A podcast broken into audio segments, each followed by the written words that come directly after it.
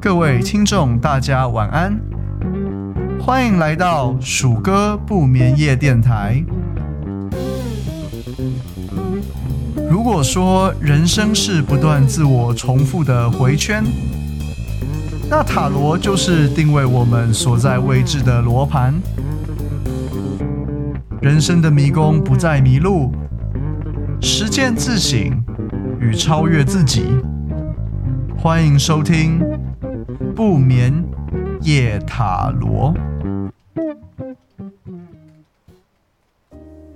嗨，大家，哇、哦，好久不见了，对吧？欢迎再度回来这个不眠夜。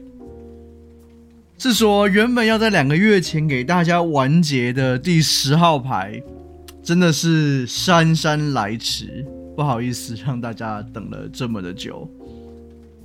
上次鼠哥录完音，哎，这个搬家的这个战斗突然间就开始了，你知道吗？先是打扫，又是采买家具，然后跑代书，然后油漆。搬家，然后整理花园，简单的装修等等哦，一忙忙了快两个月去，感谢大家的等待。然后到了这个星期，总算是 算是告一段落了。我有一个比较完整的一个周末的时间，能够写个稿子啊，然后复习一下我们之前讲过的一些内容，带给大家最好的一个塔罗讲解的一个体验。话说回来，我之所以会搞这么忙碌，其实也是荷兰这边的人，他们讲究自己动手的这样子的一个传统跟这样子的一个氛围，真的是有折腾到我。在这里顺道感谢一下当时一起帮忙的邻居和朋友们。鼠哥啊，现在搬家搬到了一个很幽静的地方，它是一个小型的独栋透天。有一个前院，然后有一个后院，感觉是真的蛮温馨的。那个画面啊，其实跟我们今天要讲的钱币石有着异曲同工之妙。那事不宜迟，就让我们开始今天的旅程吧。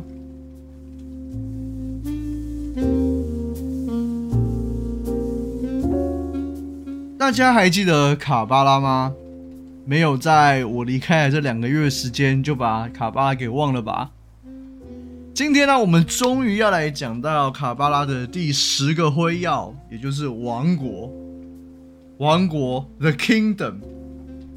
别人如果没有就是认真听你讲的话，可能觉得，哎，你是在讲哪一部新的电视剧吗？还是什么的？但是王国这边到底是什么意思呢？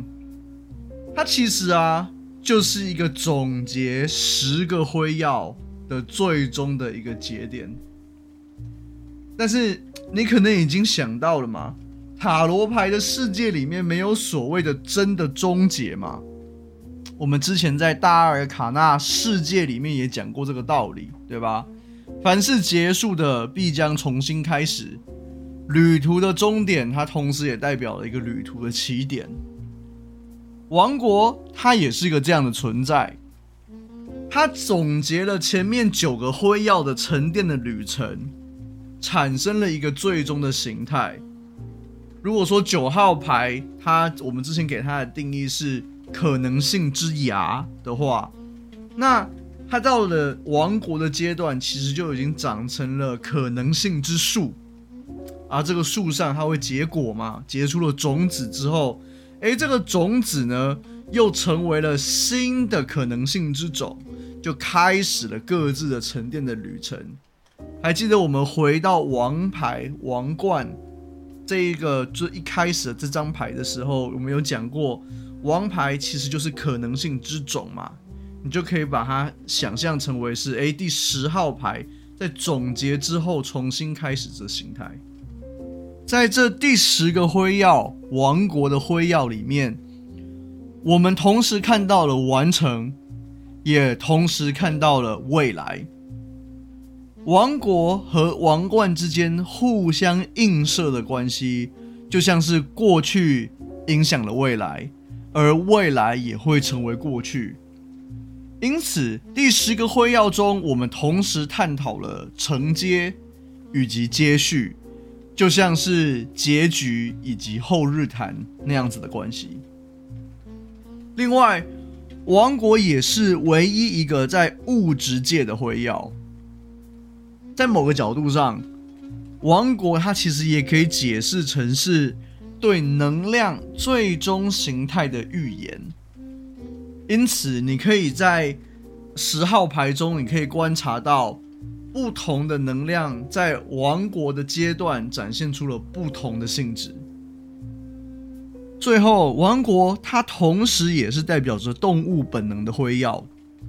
讲到这里，也许你跟我一样有一种哦顿悟的感觉。原来动物本能它就是从物质界出发。顺着回溯整个生命树的历程，包含了诶人类智性啊，包含了灵魂的直觉啊，回溯到最原始的生命能量，最后它是以存续为目的探寻而来的这个结论。所以动物本能它其实就是一个生命的结论。我今天要怎么样子能够存续？其实就是顺着这一条生命树的历程回溯之后，反映在了物质界，而产生出这样子一个结论。换一句话讲，它也是从无的能量，逐步透过灵性、智性沉淀下来，最终成为一个存在的结晶。那当然，这个结晶之后会诞生出更多的可能性的种子，启发更多的溯源。然后最后交织成整个宇宙。接下来，我们就来了解四张十号牌，他们所代表的沉淀的终点以及可能的未来吧。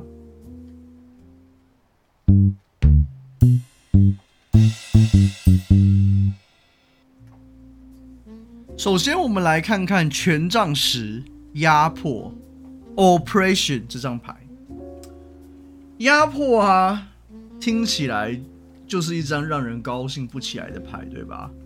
如果啊你是使用韦特体系的牌的话，可能更是如此。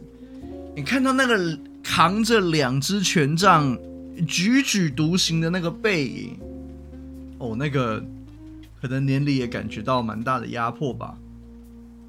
作为生命能量沉淀到最后的形态，可能你也发现了。能量与形态的冲突尤为剧烈。生命的能量是虚无缥缈的、自由的，它如何能够适应在物质界中的稳定和架构呢？如果直接回答这个问题，那答案就是：诶，生命能量并没有适应物质界。我们的生命能量被约束在了自信。直觉和本能之中，被这些框框条条给限制住了。这看起来很不自由，对吧？但是这些框条是必要的哦。不晓得大家有没有听过“热极”，炎热的热，寂寞的寂，热极这个概念呢？这是宇宙膨胀学说中对于宇宙终结的一种假设。它的大意大概是说，哎，所有的物质以及热能最终都会逸散，都会散开，均衡的散布在宇宙的每一个角落，并且进入到一个完全的平衡状态。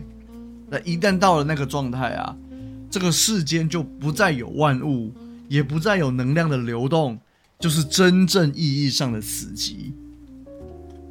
啊，我们换一个比较玄学的角度来讲好了。那些就是物理学专业的伙伴，请不要打我。小弟没有学过热力学，但是这这这只是一个比喻。OK，如果说热极它是可以避免的话，那就会需要像是引力那样的法则，在规范能量的流动，迫使能量汇聚，产生物质，然后给予生命一个可以立基的锚点。这个法则和生命能量的本质的冲突，它就是压迫这张牌的核心。在这张牌中，压迫告诉我们，因为有权威和法则，生命能量才能在物质界存在。权杖十这张牌在生命能量中探讨纪律和规范，同时反省权威和法则对自身造成的影响。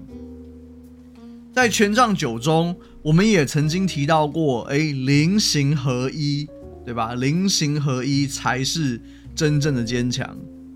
然而，要如何将这个灵形合一的自己实践出来，更是一个更重要的课题。这里啊，我们可以对应到之前讲过的权杖二领地这张牌，权杖三美德这张牌，其实就是我们如何在现实世界落实自己本自具足的生命主权。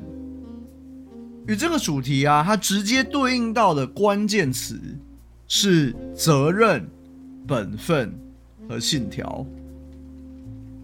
抽到这张牌，我可以问自己：诶，我现在感觉到权威、责任或者是信条的压迫吗？我是否对自己的本分感觉到压力？是否对身边的权力关系感觉到敏感呢？另外，有一个值得思考的点：是否有外部的人或事？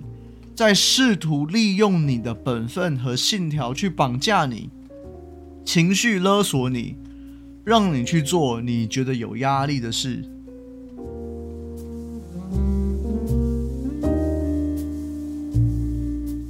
再来，我们讲到圣杯十，充盈这张牌。充盈啊，它的英文的词是叫 satiety。Satiety，意思是酒足饭饱、极致的满足的意思。而我知道台湾的某些翻译将其翻译为艳足，但是啊，这边我不是很同意艳足的这个用法，因为艳足它略有贬义，你知道吗？它有豪奢不知节俭、有满足私欲的这样子的一个意义存在。而在充盈这张牌。中，它是没有这样子的一个贬义的。反之，充盈它这边指的是一个饱足，是心灵得到完全满足的状态。我们打个比方好了，假设一个人他最多就是拥有十个圣杯，而这十个圣杯中都满盈着美酒的这个状态。这边你可能会。问一个问题：如果你之前有听我前面的呃几期节目的话，充盈它是指水杯盈满的状态，对吧？但我们之前在圣杯七败坏这张牌已经谈过，满盈而不流动的情感，它将会腐败，不是吗？那这边怎么又来一个盈满的水杯呢？诶，这是一个很好的问题。然而，我想你应该已经猜到了。这个满盈的状态其实是仍然一个持续流动的状态。还记得圣杯九它给幸福下的定义吗？就是适度导引人与人的交流，是感受到幸福喜乐的基础。这个状态啊，就仿佛是一个巨大的湖泊。你大的湖，假设它是在冰山，在山的旁边啊，有冰的融冰的水去溢注它。满溢的水源呢，当然就会自然而然的溢出这个湖泊，顺着河流流到下游，滋养周边的土地。那要如何维持湖泊的水位，它是满盈的状态呢？只要溢注的水源和流出的水量，这两者是平衡的，那这就是个最好的状态。反之，一旦我们溢注了过多的情感，就会沦为。啊、，sentimental 就会沦为为赋新词强说愁。如果付出了多的情感，就会感觉到心中空虚与不安，没有安全感。充盈啊，这张牌它其实代表一个很务实的状态的，毕竟是在动物能量是在物质界的阶段，对吧？它是代表了你就是你自己的水坝。你掌握着自己的情感的湖泊，履行着多退少补的原则，让自身的情感不至于腐败，也不至于干涸，欣欣向荣，自信且乐观。抽到这张牌，可以问自己什么样的问题呢？首先，我是否感到了心中的情感平衡的状态？如果不是的话，那我是否有看到契机呢？又或者，我是否有遇到什么事，让我的心中的湖泊失衡了？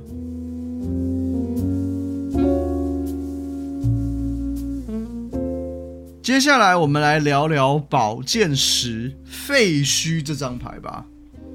想到废墟，你心中想到的是什么？哎，你是想到遗弃和颓败呢，还是想到在颓寝中的新生呢？大家不晓得，还记不记得？就是之前我不知道是 Discovery 还是 National Geography，他们有出一套系列的的纪录片，在讲什么？在讲车诺比电厂。和它周边的受核辐射感染的这些土地是怎么样子变成那一些野生动物的新天堂的，对吧？这有点离题啦。但是其实废墟他所想要表达的，诶，跟这一个又有一点点关系。我们稍微带一下会提到。如果啊，你是韦特体系的学习者，你可能会对那个十号牌那一张的牌的印象。是非常糟糕的，因为十号牌那张就是一个被乱箭钉在地上的身躯嘛，对不对？这个画面其实是蛮恐怖的，所以其实你抽到那张牌会感觉到恐惧，也是理所当然。那跟随我们之前在宝剑九残酷中得到的结论，我们知道理智的极限就是有一天你的理性、你的智性再也无法处理满意的理性思绪，对吧？而在那之后，等着你的是什么呢？是停止，是完全的灾难嘛？因为它已经超出你可以处理的范围，CPU 不够用了，再怎么样子排序，它也是宕机的状态嘛。同时，它也就是一个最糟糕的情况了，就是已经蓝屏了，你根本已经没有办法处理任何事情了。然而，最糟糕的同时，也代表不会有比这个更糟糕了。这一层含义啊，它其实可以对应到几张我们之前讨论过的牌，像大阿尔卡纳的死神啊、塔啊，以及新世纪或者是新纪元或者是审判这张牌，这些牌它都有新生的可能性的意涵。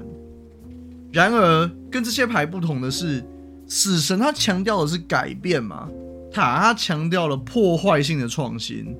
新纪元，它着重在重生之后，哎，你是如何变成一个更好的自己？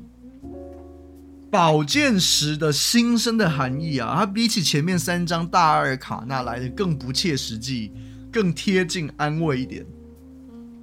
它仿佛就是在说，哎，反正你也没什么好失去了嘛，都已经到了这步田地了，不如趁这个机会改头换面，重新出发，如何嘞？有意思的是。身为一个解牌人啊，你有的时候也可以发现这张牌很消极，但可以很正面的一个含义。它其实跟前面几个大阿尔卡纳所讲强调的那一种，就是蜕变新生，有一个十万八千里的差距。要知道这张牌啊，它其实并不直接的鼓励改变或重新振作的。这张牌它鼓励的是放弃理性。我这边要再一次提醒大家，塔罗牌它作为一个灵性的工具，尤其是在托特体系里面，它不厌其烦地告诉你，纯粹的人类自信会让人步向毁灭。因此呢，在宝剑牌的最终告诉你，放弃吧，也是很合理的，对吧？克劳德利他说，renunciation and separation as an act of liberation。意思就是呢，放弃和抽离也是解放的一种方案。套句现代人爱说的，尤其是那些有在 follow 日系电视剧的，就是逃避可耻但有用。把自己的理性抽真空，把废墟放在一边，不去烦恼。既然都被钉在地上了，那我就逮好机会躺平吧。事情就是这么糟糕，只要不去掩饰现状，不论想要振作或是想要逃避，都是自己的决定。塔罗在这张牌中，他不做建议。抽到这张牌，我们可以问自己什么样子的问题呢？我现在感受到颓废吗？为什么？我有哪些可行的方案？跳脱框架解决问题吗？又或是暂时搁置问题，战术性撤退呢？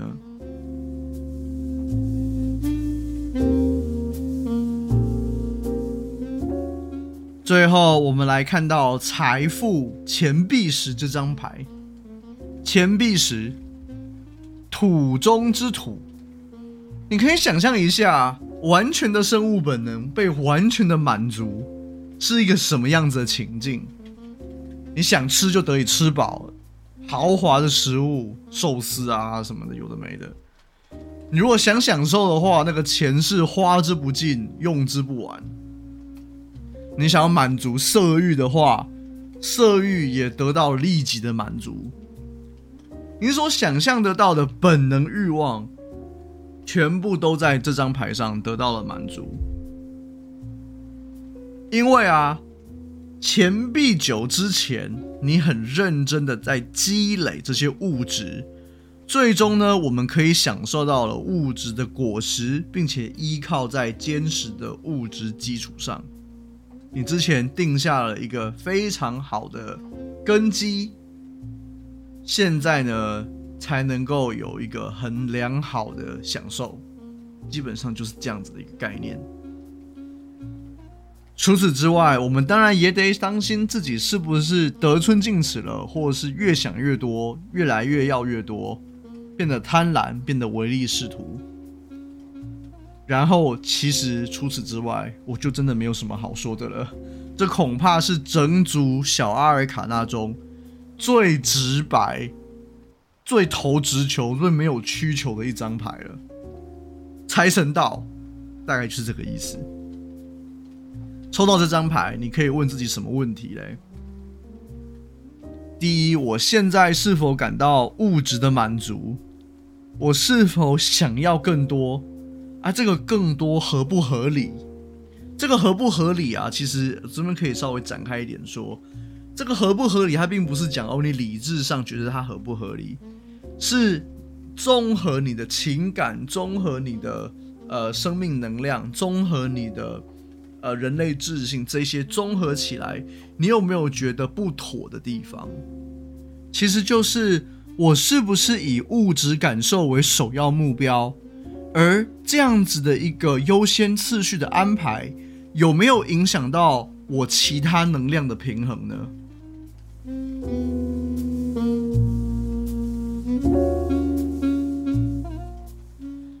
好啦，我们讲完了钱币石，总结了财富这张牌。那我在这边郑重的跟大家宣告：小阿尔卡纳数字牌完结啦！哦，这真是很不容易呢。那些。跟着我一起，就是从第一集开始听的听众，真的是辛苦你了。听到这里，其实你已经可以自称是一个哎塔罗的学习实践者，这真的不是很容易的一件事情。我自己其实也是断断续续把这些逻辑拼凑起来，也是透过这一次在做这个节目的这个机会，哎，把它更有组织性的放在同样子一个。呃，category 里面去把它做归类，去把它做理解。所以其实某种层面上，我跟你们也是一起学习。感谢你们提供了我这样子一个学习的机会。趁着这个时间，我们来讲讲接下来的计划吧。大家都知道，哎，我们第一季讲了大阿尔卡纳嘛，第二季讲了小阿尔卡纳里面的数字牌，哎，但是还有一个箩筐的牌。还没有讲到对吧？十六张牌啊，占也不少数。就是宫廷牌。宫廷牌啊，其实是一个非常有趣的存在。我自己刚开始在学习的时候啊，其实是从人格特质来学习宫廷牌的，所以我通常把人格或是说一个角色，他们会做什么样的行为带入到宫廷牌里面去理解。也通常在做呃塔罗牌解读的时候，我也倾向把宫廷牌的人人物解释成是某一个可能重要的 stakeholder。一直到现在，我都还保留这样的习惯。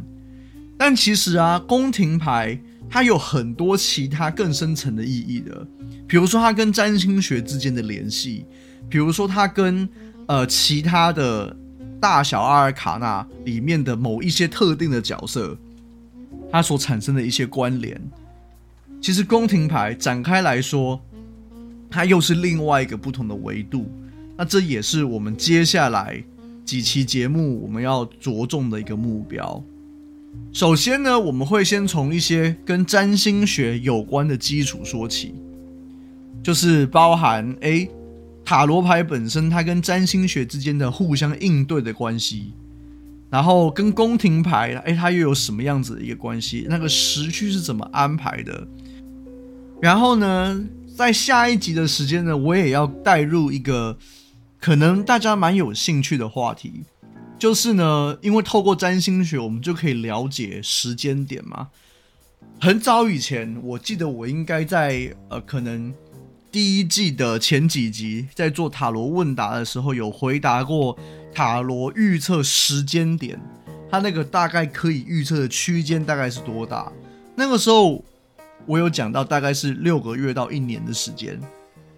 那但是在这个这么大的一个时间段里面，我要如何预测一个事件大概的时间点呢？诶，这个时候占星学就派得上用场了。所以下一集呢，再透过讲解占星学这个过程呢，我也会呢实际上教导大家怎么样子去做一个时间点的预测。那就请大家敬请期待喽。我是 DJ 鼠哥，这里是鼠哥不眠夜电台，我们下个不眠夜再见。